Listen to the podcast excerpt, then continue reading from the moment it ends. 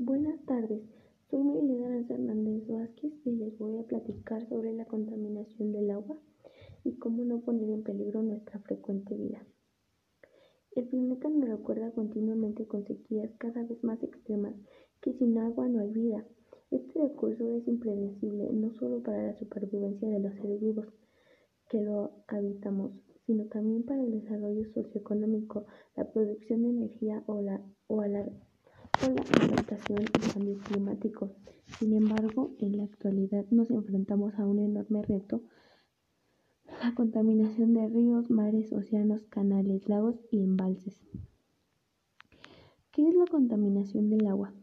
La Organización Mundial de la Salud, OMS, define que el agua contaminada como aquella que sufre cambios en composición hasta quedar inservible, es decir, es agua tóxica que no se puede ni beber ni destinar a actividades esenciales como la agricultura, además de una fuente de insalubridad que provoca más de 500.000 muertes anuales a nivel global por diarrea y transmite enfermedades como el cólera, la disentería, la fiebre tifoidea y la poliomielitis. Los principales contaminantes del agua incluyen bacterias, virus, parásitos, fertilizantes, pesticidas, fármacos, nitratos, fosfatos, plásticos, desechos fecales y estas sustancias radiactivas.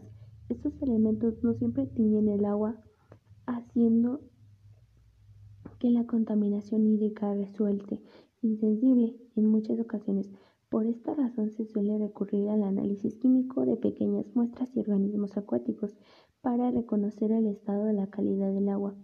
Causas de la contaminación del agua. Los factores naturales como la filtración del mercurio presente en la corteza de la Tierra pueden contaminar los océanos, ríos, lagos, canales y embalses. Sin embargo, lo, habitual es que el deterioro del agua proceda de las actividades humanas y sus consecuencias que detallamos a continuación. Calentamiento global.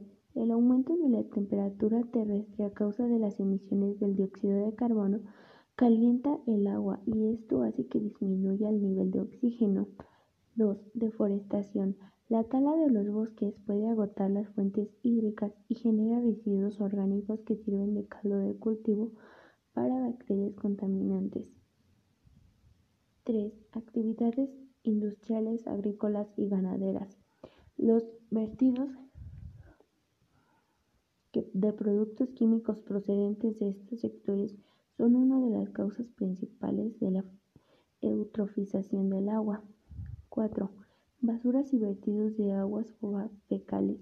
La ONU asegura que más del 80% de las aguas residuales del mundo que llegan al mar y a los ríos están sin depurar. 5. Tráfico marítimo.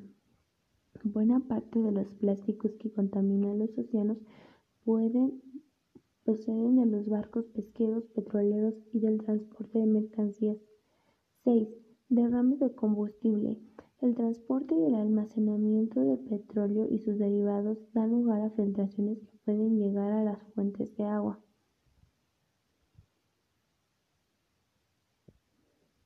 Consecuencias de la contaminación del agua.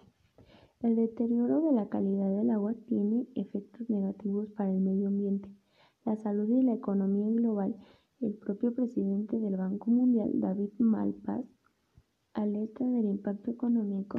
El deterioro de la calidad del agua frena el crecimiento y exacerba la pobreza en muchos países. La explicación está en cuando la demanda bióloga del oxígeno, medida que muestra la contaminación orgánica registrada en el agua, supera determinado umbral, el crecimiento del Producto Interior Bruto de las regiones ubicadas en las cuencas cae hasta un tercio a renglón seguido repasamos otras de las consecuencias. Destrucción de la biodiversidad. La contaminación hídrica empobrece los ecosistemas acuáticos y facilita la proliferación descontrolada de algas fitoplanctónicas en los lagos. Contaminación de la cadena alimentaria.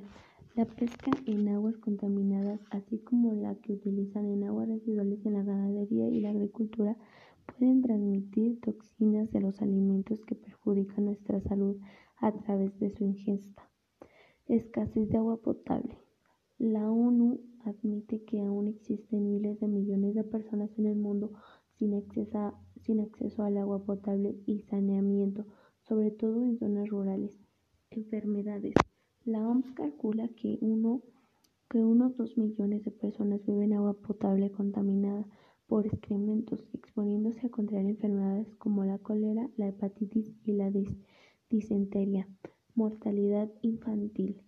Según la ONU, las, enfermedades diarreicas vinculadas a la falta de higiene causan la muerte a unos mil niños al día en todo el mundo.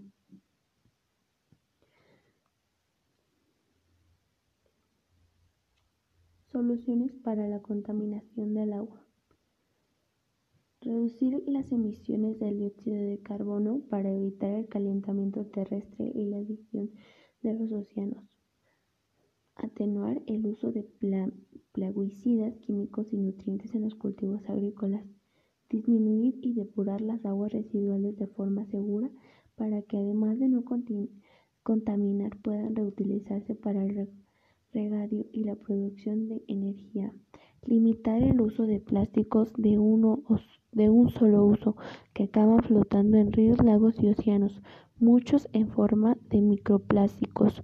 Fomentar la pesca sostenible para garantizar la supervivencia de las especies y evitar el empobrecimiento de los mares.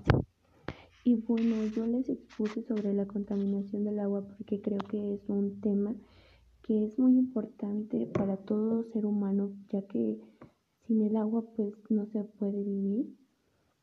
Y creo que es una de las cosas más esenciales que podemos terminar, o sea, que, que ocupamos en nuestra vida diaria, eh, porque como seres humanos creo que el agua es muy fundamental, tanto como para nosotros, como para los seres vivos, para la tierra.